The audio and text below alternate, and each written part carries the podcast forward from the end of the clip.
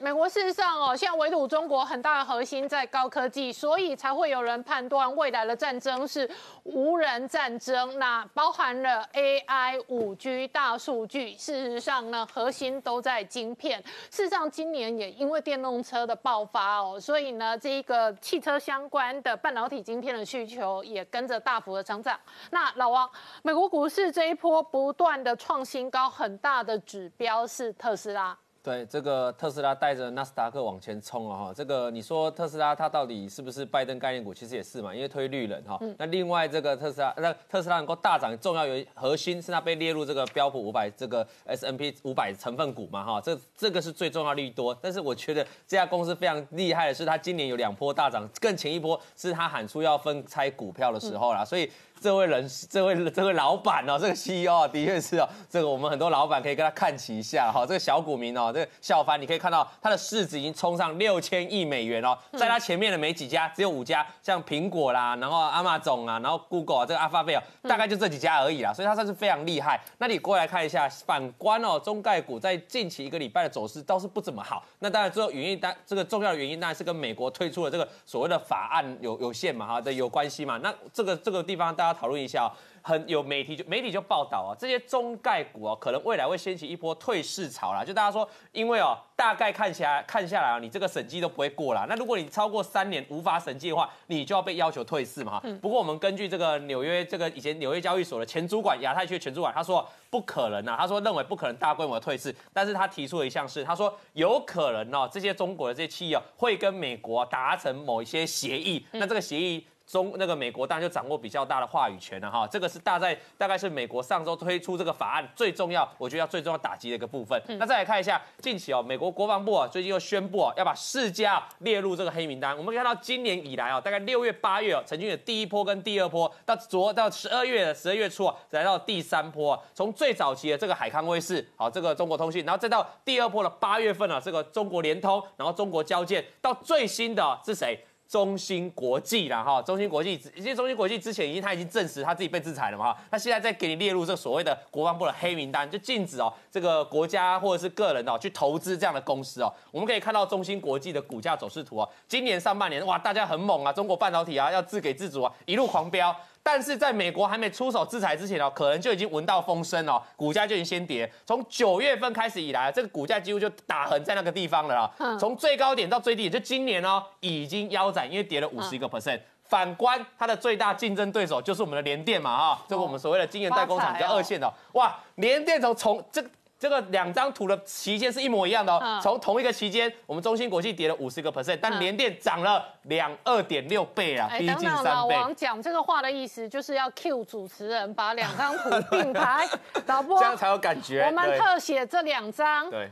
就是说呢，川普出手，那中心腰斩，联电翻倍，最大受惠，因为转单就是转给联电嘛，因为两个股票市场的投资人跟投资钱都是聪明人嘛，所以川普出手对谁有利，大家从股票数字都看得到嘛。是因为你可以看联电基本面在最近来看，其实就有成长，但是没有那么猛突突飞猛进的成长嘛。你看它过去在中芯国际飙涨的时候，联电是没有什么大涨的，可是关键的转换，你看那个大涨关键还是就在中芯国际被制裁嘛。哎，我小时候印象中的联电上一次大。涨是大看 bubble 那一波呢？你这样泄露年纪了。十年后哎，真的二十年后哎，川普真的是点石成金呢。是，所以说这一波台股大涨，大家有感，因为大涨就是面板族群嘛，跟所谓这个面这个这个连电，那连电几十几年没涨了哈。很多人都觉得这些股票要死了，现在都给川普给救活。真的是的确是川普啊！你可以看那个时间点，的确是川普的制裁嘛。那包括华邦电、旺宏这个 North Fresh 最近也是狂飙，华邦电这种股票可以连续一个礼拜有四根涨停板，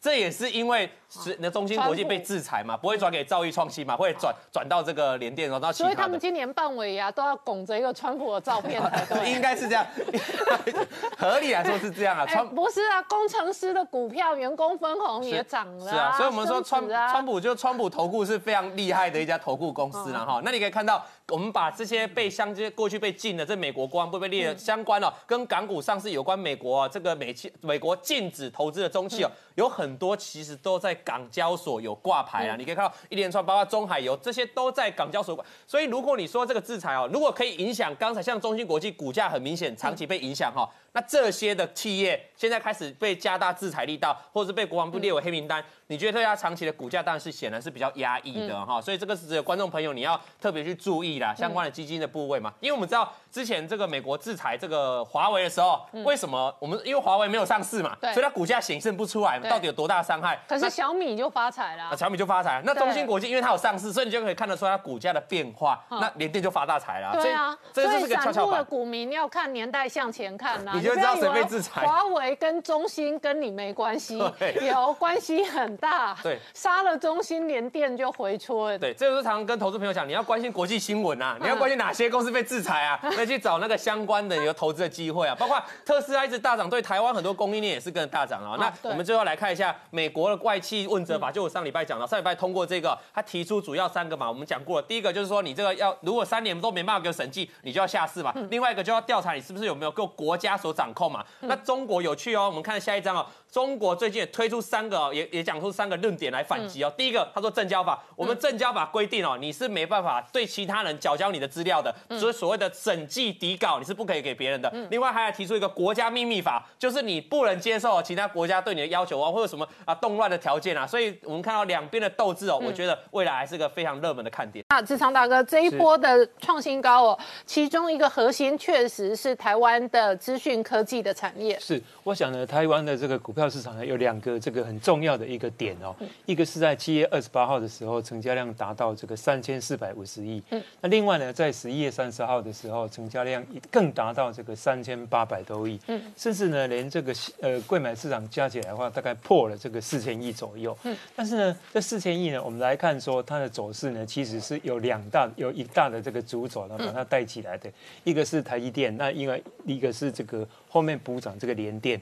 那联电跟台积电的格局，你就可以。看得出来说，它是从高阶到中低阶哈。嗯。那中低阶方面呢，它为了要补这个呃涨幅呢，所以冲的速度呢非常快。嗯。哦，后面冲的这个速度呢相当的快。而且联电后面这一波是因为美国追杀中心嘛。对。可是美国追杀中心的这个效应哦，我个人觉得在 shock 的效应方面应该是反映了一些。那另外呢，最近这个反映的这个效应呢，应该是资金不断的进来。嗯。而且呢，这个央行呢对这个呃股市呢比较。垂青，然后对房市呢，可能比较觉得说比较不 OK，因为房市的毕竟的这个花费对人民的生活影响比较大。那你股市的话呢，可能会造成 M 型，但是对基本的这个生活，你不买股票也还好嘛，哈。所以有这样一个这个 worry。那我们来看说新台币到底会呃升多久？哦，那这个的话，我们可以根据这个历史的经验。当初呢，从四十块升到二十五块的时候，是大概花了五年的时间。那这一波台币的升值呢，是从二零一六年的一月份，大概一月二十号，美国总统那个就职那个时候的大概三十三点三三块兑一美元。升到最近最高是二十八点二，那刚好是升了五块左右。那这个五块呢，花了五年。那这一波呢，配合 CRS 二零一七年 CRS，配合台商的这个资金的回流，二零一八美中战争等等哦。所以说，我想呢，它的这个资金的这个潮流呢，应该是到五到十年。但是呢，不会呢，这样永远 always 哦。然后呢，到目前为止呢，行情是金金涨，但是有一个警惕，就是林光刚刚一直在抖那个大立光的那个那。个那个那个股价落寞，这两年跟三年，你如果特别注意到的话，外资呢没有在垂青大力光了。嗯嗯，大力光以前是股王，而且它的这个股本是 size effect，大概是有十七亿到十八亿左右。嗯，最高股价多少？我跟你讲，二零一七年八月三十号的六千块。对，六零五零。嗯，那你六零五零算算它的那个净值，就是说口袋应有的钱的话，一百块六倍。对，那大力光的这个净值六倍，台积电的股价现在净值几倍？台积电的净值呢是七十倍，那各位可以算，七十块目前的这个股价呢是五百二十五块，甚至五五百三十块左右。那当然你又会说，呃，台积电的这个净值的这个倍数呢应该是比较高，但是呢 问题呢就衍生出来说，它是金金涨，然后呢外资在讲这个目标价的时候也是金金。静静的在在在在在讲哈。对对啊，所以说台积电的股价到底你吗？这个不知道，不知道。但是从市价净值比来看的话，它是过高了。对哦，这个。那但台湾这一波很明显是半导体族群哦，涨幅很大，而且台积电跟联电的 ADR 在美国也涨很大。对，所以说我们现在就在思考了哈，我个人在思考说，这样一个这个顺向的这个策略会不会到年底？因为大家都要绩效嘛。都要做这个行情嘛，会不会到年底这个左右哈？那我们就看那个外资的做法，他在十一月之前是卖超七千亿，在十一月的时候是买进了这个一千七百多亿。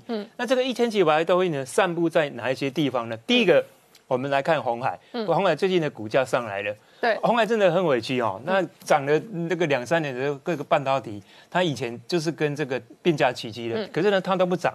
那最近呢，终于哦，台币涨到二十八点二，涨到高的这个汇率呢，可能就要回头了啦。对，可能就由于循环，因为经济学就不外乎这个 cycle 嘛，嗯不外乎供需。那另外呢，呃，一千七百多亿的外资进来买了之后，我们发现说，哎，他对这个 TFT LCD 哦，好像比较钟情。那这样的。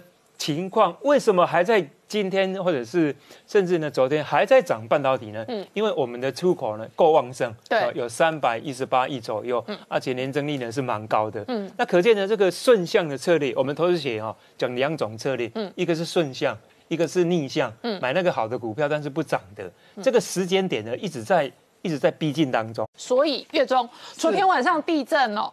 我认识的股票投资人都在问，哎，那个金源厂的机台有没有伤到？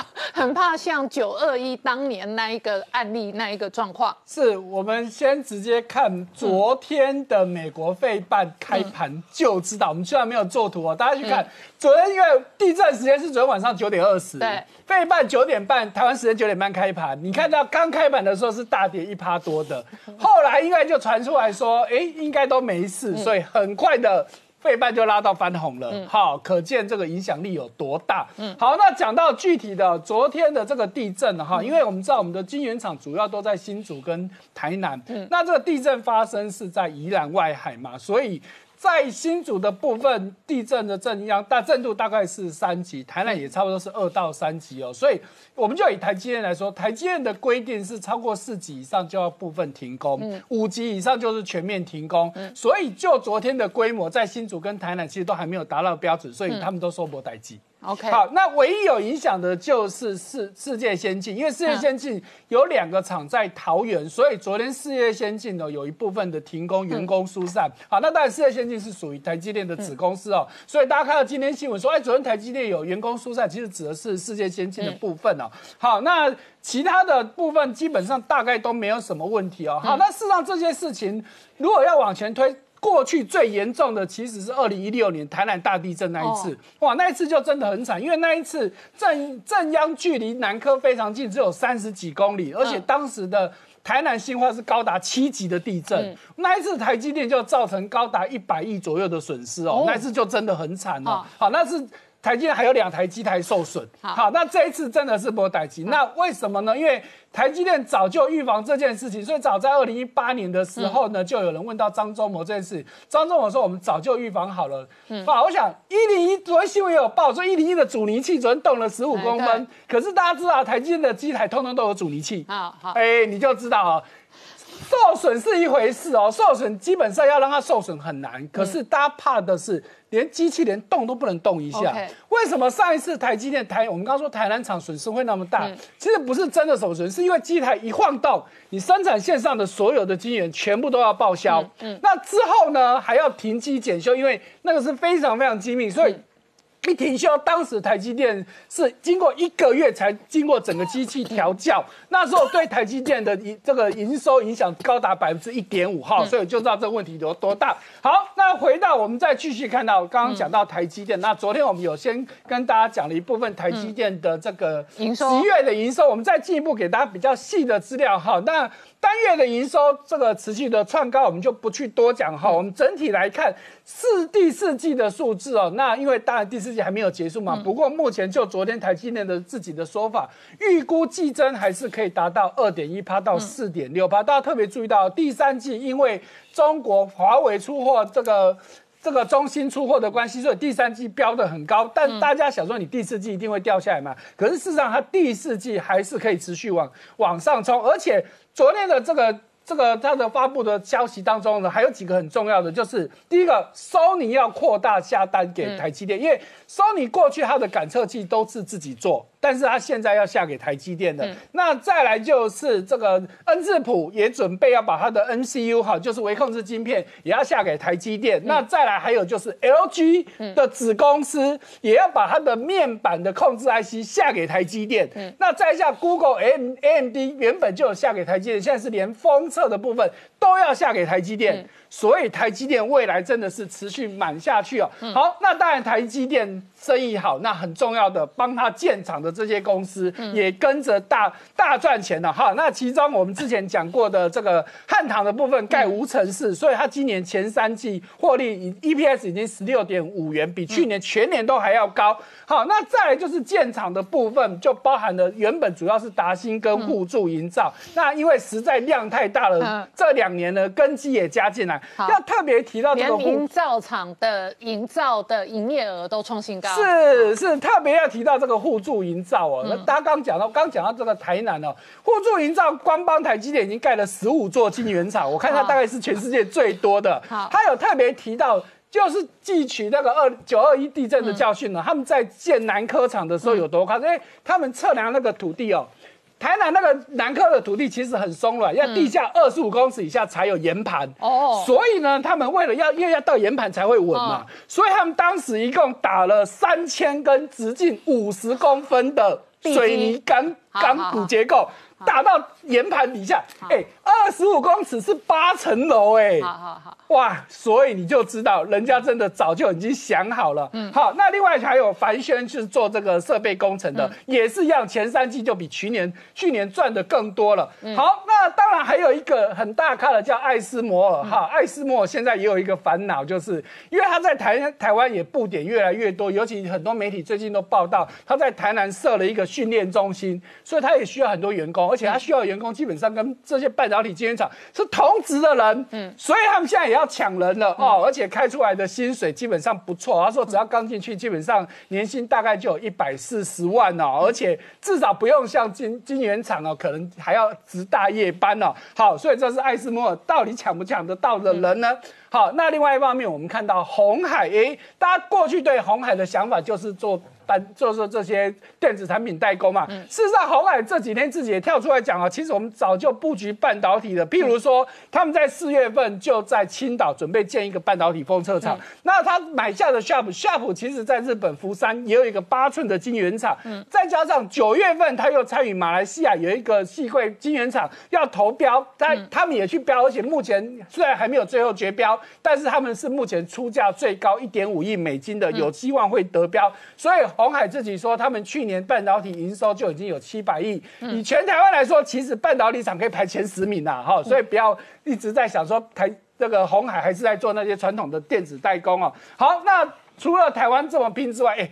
欧盟也看不下去了，老是你美国、中国、台湾，大家都在搞半导体，我们的半，我们也需要半导体吗？所以欧盟十三个国家一共凑了一千四百五十亿欧元，准备也要发展欧盟自己的半导体厂。所以真的就如刚刚林官一开始说的，这真的是全世界的战略啊！因为欧盟原本它全世界半导体市占率十趴都不到，能够讲拿出来讲的就只有一个意化半导体哦。好，那再回到中国的部分，那。中国大家也知道，这个这个中芯半导体持续在建厂，可是呢，美国之音这这两天跳出来讲说，全世界没有一个国家可以自己独立建造半导体啊？为什么？我们就他就以爱斯摩尔为例哦，爱斯摩尔有十七大供应商，其中有一半是美国的厂商，再来就是还有包含的德国的厂商，那再来它的这个机台里面比较重要的几个元件，第一个镜头谁的？德国蔡司的第二个镭射光谁的？美国 Cyber 这家公司的第三个关键的阀门是是法国的。嗯哎，所以要这么多国家最高档、最尖端的零组件才能构成你这个东西。嗯，你中国有办有本事自己一个人造这些东西吗？绝对不可能。好，我们稍后回来。二零二零哦，疫情改变了全世界。可是呢，一场疫情跟病毒的考验过后呢，全世界更加的 N 型化。那包含了产业，包含了国家，包含了个人，包含了股民的投资都很 N 型化，而且强者恒强。不过照李克强的说法，是中国科技大而不强。那我请教一下阿水哦，刚刚讲到。强者是半导体、AI、五 G、大数据。那当然，AI、五 G、大数据有相当多的这个全球霸权的业者，根本是美国的大咖业者。可是半导体的角色上哦，台湾的比重、台湾的关键就很重要。那事实上，全世界半导体公司今年都大涨。啊，没错，今年半导体的股市真表现真的非常的强劲。嗯，那其实我有帮大家分析出来，国际主要半导体公司今年以来的涨幅。几个比较有名的公司里面，第一名竟然是谁呢？嗯竟然是我们台湾的金圆代工二哥联电。怎么样都没有办法想到最强竟然是联电。阿水打个岔，这个是你统计今年以来的半导体涨幅。对，好，那涨幅第一名是联电，它的涨幅还比 NVIDIA 跟 AMD 还要高。没错，因为其实它的股价稍微比较低一点，所以其实台湾的很多股民，他可能觉得台积电太贵，那其实都会跑去买联电，所以联电股价其实表现就比台积电更加凶猛。嗯，那其实刚刚呃，虽然都讲说要买半导体。可是其实也要挑对市场的半导体，嗯像台湾、南韩跟中呃美国的半导体的比较龙头表现都很强。对。可是呢，其实如果看我们一个一月涨幅那一张，很明显的发现说，如果你买到中国的半导体，其实它表现就相对比较弱势一点，因为大家都知道它被川普打得非常非常的惨。那其实呃，所以中芯半导体以这一个月份来讲，它大概跌掉一成，然后紫光因为财呃有那个呃裁员跟债务跟这个财务上面有一些问题，金融风暴，所以它也跌一成。所以全世界的半导体涨涨的是美国、台湾跟韩国。没错。好，尤其是在呃不管是逻辑啊还是在低论，其实表现都非常强。嗯，好，再来。那呃还有一个提到就是李克强他也出来讲说，其实。中国科技存在大而不强，那基础研究跟原始创新薄弱的一些问题，而且有在关键技术上面需要突破，要客观认清中国科技创新跟基础研究跟世界的水准上面有存在一个很大的差异。嗯，所以其实连中国的二把手都出来讲说。我们不要再做白日梦了。嗯，我们中国其实，在科技上其实就是输人家一些。那之前还讲说什么，他想要当全球五 G 的霸主，这是不切实际的。我们要开始从头再来。嗯，那除了连呃五 G 上面有问题之外呢，连其实在汽车上面都有一些问题。连他们哎觉得好像最一般的，嗯，汽车上面可能会有一个停产的状况。中国最大的一家外资车厂叫做他们叫做大众，嗯，我们叫做福斯。那它在中国厂最近可能要停工，为什么要停工呢？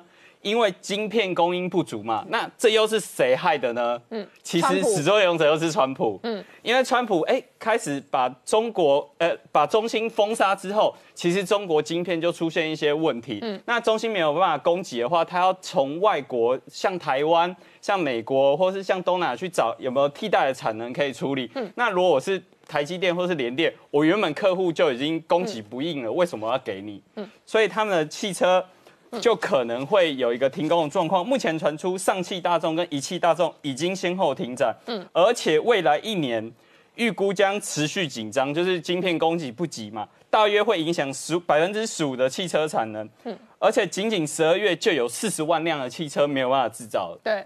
所以这是一个很严重的问题。嗯，那大众汽车有可能考虑会减少在中国组装的呃汽车的产量，而且会引发一个可能外资会有一个连锁的撤资潮。对，就是哎，觉得我在中国好像政治也不稳，然后晶片供应也不及，嗯，可能中国经济也没这么好了，那我是不是可能就考虑说我换个地方制造呢？那而且最近最扯的是有一个中国学者说。深圳二十年后要取代美国戏骨，真的是蛮好笑。这一个学者是呃北京大学的国家发展学院的院长，叫做汪洋呃姚洋。姚洋，嗯。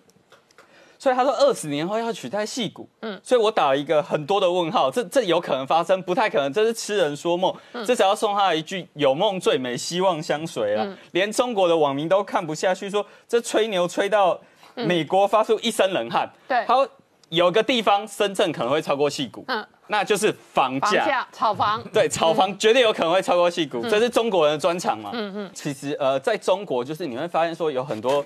不可能在台湾发生的，就都在中国发生。对，那这一次缺货的是维，这一次被遭窃是维新旗下的一家子公司。那它被偷的是什么呢？四十箱的。RTX 三零九零的显示卡，那是非常高级的一个显示卡。你看我们下面那张图，它显示卡上面是有风扇的，就表示它在高速运转上面会产生非常多的热能，这是非常高端一个产品。嗯，那总共被偷了四十箱，价值约两百二十万人民币。嗯，而且他在公告当中表示说，希望所有人员积极举报。嗯。那其实这表示什么？这就表示说，他认为说应该是内部有人内神通外鬼，嗯，所以不然公司自己的货这样子，对，一定是这样子，不然怎么可能四十箱？你要经过保全，要经过呃门禁等等，都一定要有内贼嘛。中国其实大家都知道它的科技技术怎么来，不是买就是偷嘛。那既然现在已经买不到了，就想办法要来台湾偷我们的科技技术。嗯，那他在竹北这个地方，竹北有一个叫做台园科学园区的，其实在网络上流传一句话，就是工程师跳槽不是去大陆就是去台源。好。对，台园就在竹北一个科学园区。那其实为什么去台园？嗯，因为有些人不愿意去中国，那可能中国的中资这些公司说好了，我不让你去中国，那我只要把金额打到你香港的账户，那你在台园上班就好了。所以他就是呃去台园，那导致其实我们很多呃科技公司就有这这些问呃被偷技术被偷一些问题。那所以他们就很希望呼吁说，台湾的政府要。赶快管这一块，那不管是查税啊、查资本额、查资金来源等等，都是可以做的方法。好，我们稍后回来。全球的疫情还在大爆炸，不过呢，在台湾今年的经济成长跟股汇市也是大炸锅。那解放军的飞机天天飞来乱，可是股票市场天天涨，天天创新高。今天台股再度写下历史新高，一万四千三百六十七点新高纪录。台积电呢，事实上呢，直接再创历史新高，五百。二十五块，那连电每天跟呐，今天跟到五十一点七块。好，思聪，是因为游资资金行情哦，今年在台湾实在是强强棍，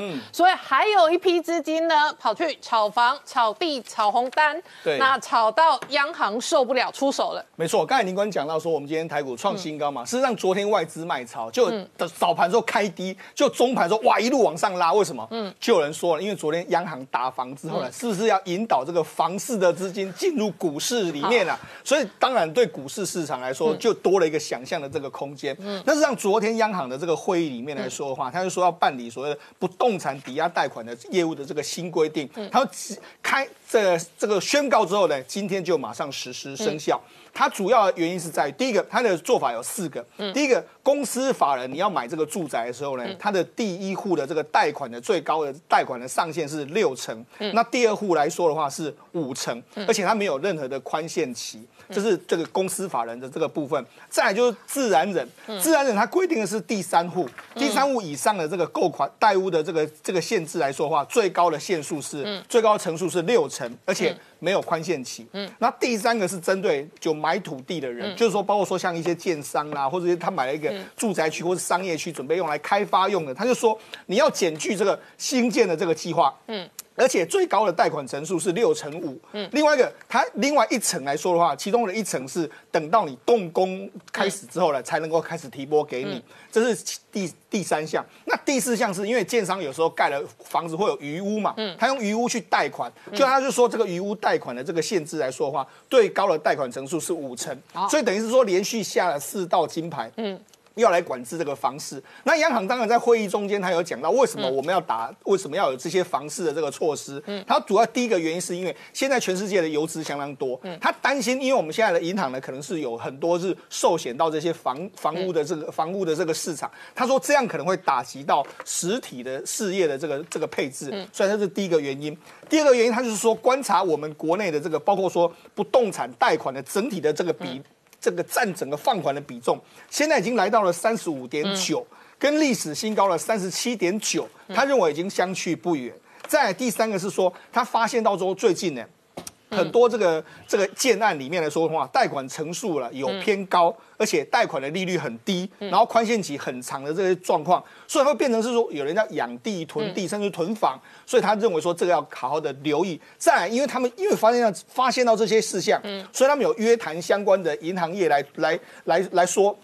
进行道德劝说，但是因为银行业的反应不一样啊，我所以他才说，因为银行界有一些不一样的，每家银行做的法不一样，所以他才要明定这些，变成是个游戏规则。这样好，那你想要，那你觉得这些有用吗？当然有用啊，这些包括说像。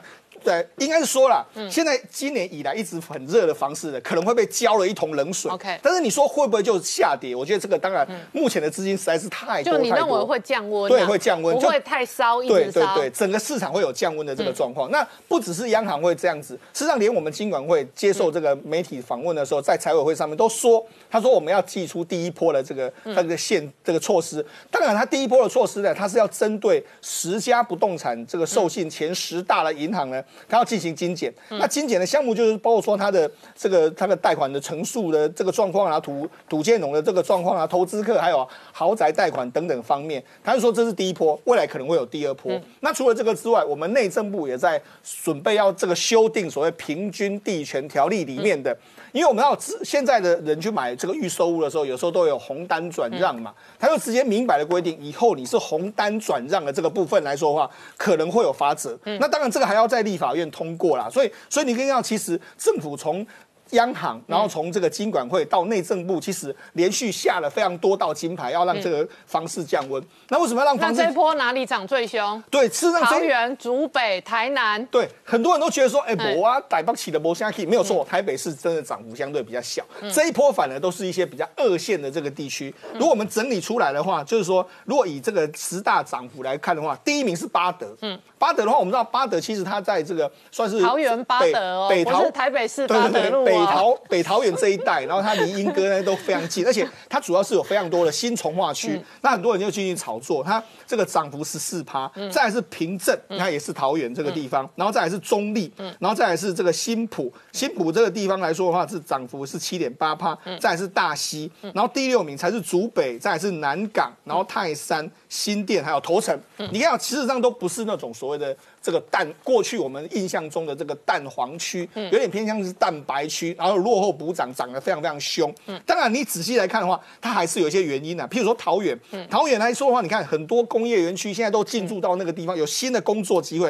譬如说像台竹这个竹北。甚至像这个这个，包括说像我打个岔，桃园跟竹北，我有朋友是把高铁当捷运啊，没错没错。然后他发现他这样子通勤的话，那如果他在房价的压力上，他少两三千万，他觉得很划算。对，也也现在有很多人到这个青浦这一带去嘛，就是说你沿着高铁来来做的话，哎，青浦二十几万，那竹北大概也三十万出头，你跟台北市这样相比来说，等于是真的非常便宜，而且房子的品质又比较好，那个生活品质又比较好。好，那除了这个之外来说的话，其实我们为什么会这个房地产涨了？很多人就说，因为台商太多人回来台湾来了。我们如果以这个目前我们的整体的这个回来投资，大概有两兆多，一兆多台币左右。那其中流向三个城市，一个是台中，一个是台南，还有一个桃园。所以你可以讲为什么涨幅最大，就这几个地方嘛。好，张忠谋跟台积电虽然不炒房，但是台积电所到之处就带动周围整个房价。没错，事实上很多人就说，哎，我房买房就。跟着台积电嘛，你看台积电在竹北，你看现在新竹这一带带动整个新竹，然后到了现在就是南科，南科那今年呢，光是台积电在南科里面买了嘉登、利特、易通还有汉语财经四家公司的厂房，为什么？它要继续扩产。实际上，目前台积电在原本的晶圆六厂之后，还有十四 A、十四 B 之后，它现在盖一个超大型的十八的这个厂。那十八厂的话进来的话，预估有五六千名工程师要进来。对，那工程师进来，哎，工程师每一个薪水都是一两百万起跳。而且工程师最近的分红，一张股票五十多万。没错。所以工程师哦，买个房子好过年也是挺合理。而且明年台积电还要加薪，对不对？所以你要整个那那么多钱，所以呢，现在。直接影响是什么？台南市的房地产就受到影响。像很多台南市都是竹科这帮新贵科技新贵在买。没错，那像有一个上市上柜公司的这个这个执行长的朋友，他说：“哎，我原本我要去这个善化那边买，就没有哎，他说善化目前已经二字头了，一品已经到二字头。他说：哎，都跟台南市差不多了。他说现在整个台南市已经找不到那种一千万的透天处，已经完全找不到。另外他就说，其实这几年的台台南的房价，以市中心来说，大概从十万每一平十万，现在已经涨到三十万。那土地来说的话，从一平二三十万，已经涨破了一百万，比比皆是。那除了这个之外，因为今年呢，在台这个归仁高铁站那附近有一个这个整整这整个这个标案，因为它位置很偏僻。原本市场预预估说这个十五万才能够脱标，就没想到哎，居然溢价到二十七万，他们都完全都傻眼。另外，包括说像现在整个这个房地产的这个价，在台南市真的是完全相当热，包括在史博馆那附近，因为它靠近台积电的三纳米这个地方，就没想到溢价率。得标溢价率高达一百零一趴。哦，你就知道说现在整个台南市，因为大家都看准了这个台积电，甚至我有朋友这样，我有朋友住在白河，他说哎，连白河那种比较很偏僻的，现在都已经有人来问了，说啊，你这投的，因为有人就说你这投的凶嘛，土地便宜嘛，而且你看说真的。如果你未来的交通，因为这个白河是在白这个三国道三号上面，你如果走国国道三号到到竹南科去也很方便啊。那你哎，那你为什么这样？那个那附近都二十几万，你白河土地很便宜啊。所以现在很多建商已经开始在整个台南市附近这样大裂地的这个情形非常严重了。那除了这个之外，我们我们再对比一个状况，这一次央行会这样打，主要还是我们要。我们对比的这个状况是实施所谓的实价登录以来，嗯，就实施实价登录以来，各位你知道涨幅最大的居然高，居然是什么？居然是台中市，台中市的涨幅是五成左右，它每平从大概十四点二万涨到二十一万，哦，再来是台南市，台南市是从十点五六万涨到十五点七万，我们这边说的是全市的平均，嗯，再来是高雄市，嗯，高哎再来是桃园市，桃园市涨幅四成，嗯，那这个高雄市涨幅大概两成，那新北涨幅两成，那台北的话涨。涨幅一成，所以住在台北市的你会觉得说啊，我我处了不 key 啊。但是问题是，现在因为台积电带动起来的整个科学园区的这个效应来说话，让很多地区呢。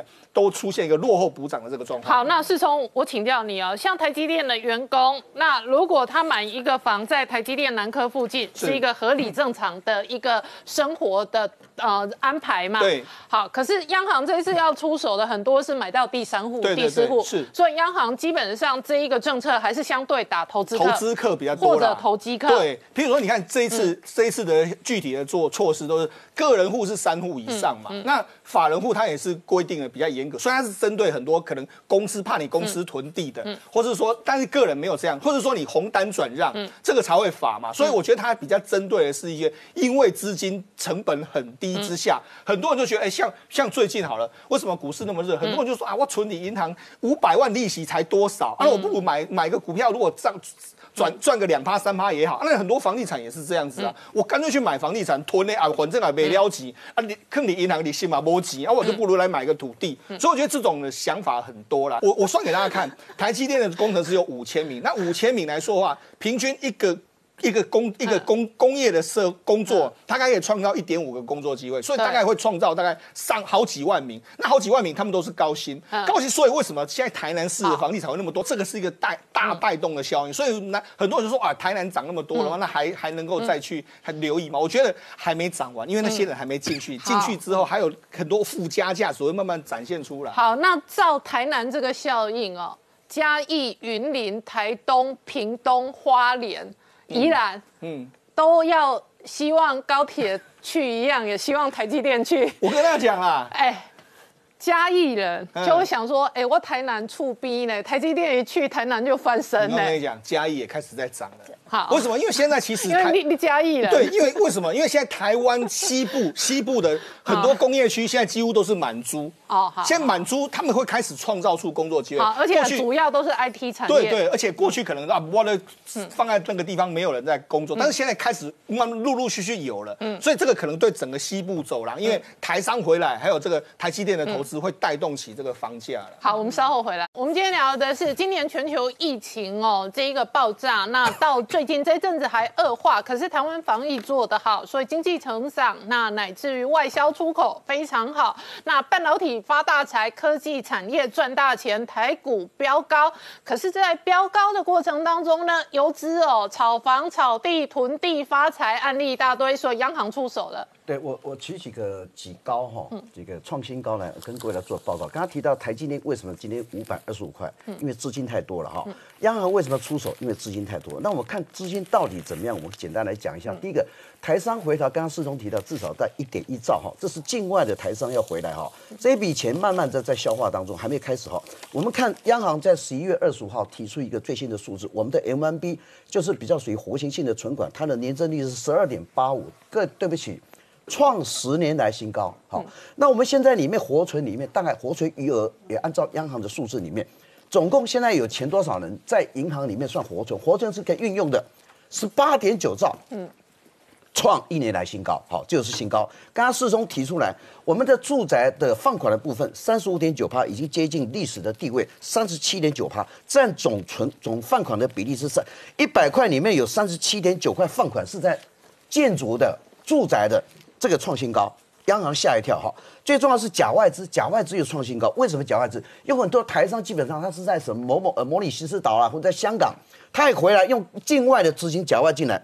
总共今年成交三百二十二栋土地五百笔。好，最后一个就是境外里面现在也是有很多开始买卖土地交易的话，今年的地大概是三百呃，去年是三千一百一十二亿，今年第一季光上半年哦，第一季、第二季。八百三十亿，吓死人！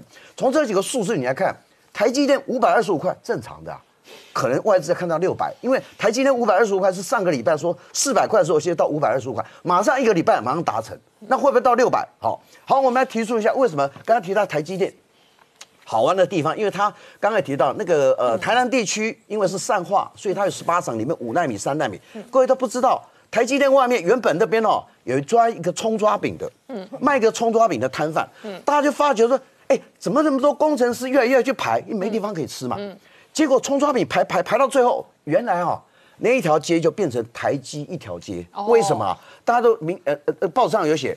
沃进也进去了，家乐福也进去了，麦当劳也进去了，所以一个葱抓饼，你可以看出来，他们后面这么多人在排队，嗯，他以后就变成台积调节。刚刚提到说五千人，嗯，最新的估计未来哈有五万人的生活在那边，十一住行娱乐在那边。好，那我们来看一下，那你就说这些人现在是央行炒房，可是我觉得现在炒房现在是我我刚刚讲是在炒地。好，我提出来一个重点哈，到底有没有有效可以打击打击投资客啊？嗯，我认为短期没有办法。为什么？你现在红单已经寄出来啊？刚刚提到竹北，竹北开出第一张单子，红单是一百二十万了。嗯，对不起，各位刚刚都没补充到。你知道竹北高铁站前几天一平多少钱吗？嗯，最新的数字四十三万。嗯，四十三万是比我们现在的新店、比江翠还要高呢。好，那是四十三万有没有买？有没有买？有嘛？照样没，照样有没有买哈？所以他现在目前是我们刚刚提到台南市善化嘛，嗯，安南区嘛。然后这个呃归仁的永康这个地方，什么什么什么东东桥从化区、九分仔从化区，原本我们天龙国人不知道，现在开始注意，很多人要下南部。我我的朋友都到南部去，你在哪里？我在东龙从东桥从化区，我听都没听过。早可以下跨线啊，跨处啊。唔西整个的建案都下去推案了，买土地了。你在哪里？九分仔从化区。嗯。天龙国说，哎，傣南我先买九分，唔这样。好，现在我要讲一个方式哈。有没有办法可以抑制潮？因为有什么二点零，实价登录二点零，现在经过立法，哎，要修正地震三法。嗯，所以我们现在里面的还是属于实价登录一点零。换句话说，预售屋里面做实价登录是要跟代销公司整批卖完才送。嗯，哦，那是未来二点零是只要买卖交易、买卖契约，嗯，三十天之内就送，所以有差别嘛，哈。所以我来讲，现在还是可以用这个方式了。比如说，我现在，呃，我现在是一个建商。我叫销售公司帮我卖房子，好，那销售公司他会去找人头，找，比如说他找三十个人头，每一个人头都可以跟我签买卖契约，嗯，好，那你也有三十个人嘛，跟我议价嘛，嗯，那我一瓶二十八万，可是我现在是三十万，那二十八万哇不得了，最后我用什么？用这些人头做转售，嗯，转售的话就换约，还是可以达到目前打房达不到，嗯。的一个策略，所以现在你可以用团购，最近有很多老师也出来了。啊，比如说郑老师啦、陈老师啦，都开始在群组里面，嗯。说在 Line 里面，然后在社群里面开始上课，嗯，教你们怎么在政府现在央行在打房子，我告诉你怎么去，一样可以做投资，一样可以做投资客，但是你本身哦看不出来，还是会赚钱。